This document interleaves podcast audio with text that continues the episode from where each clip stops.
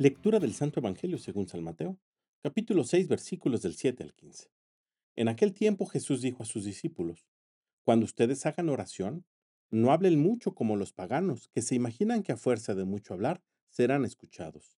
No los imiten, porque el Padre sabe lo que les hace falta antes de que se lo pidan. Ustedes, pues, oren así. Padre nuestro que estás en el cielo, santificado sea tu nombre. Venga tu reino. Hágase tu voluntad en la tierra como en el cielo.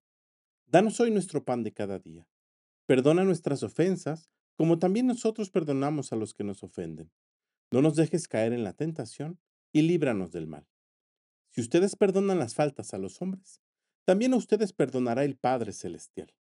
Pero si ustedes no perdonan a los hombres, tampoco el Padre les perdonará a ustedes sus faltas. Palabra del Señor.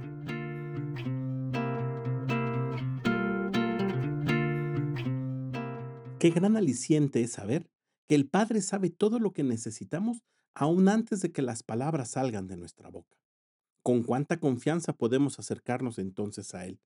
Pero también cobran especial atención las palabras finales del Evangelio. Tenemos que aprender a perdonar.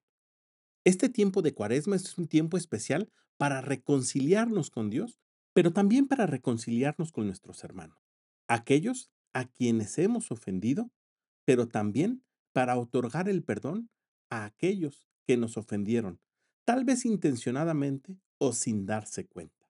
Perdonar es un don divino y cuando lo damos descansamos. Nuestra alma se siente ligera y liviana.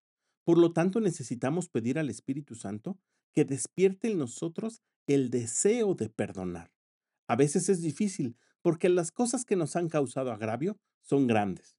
Pero a pesar de ello, el Espíritu Santo siempre dispone nuestro corazón. Pidámosle que en esta cuaresma nos ayude a otorgar el perdón a nuestros hermanos, para de la misma manera alcanzar el perdón de Dios. Que tengas un gran día y que Dios te bendiga.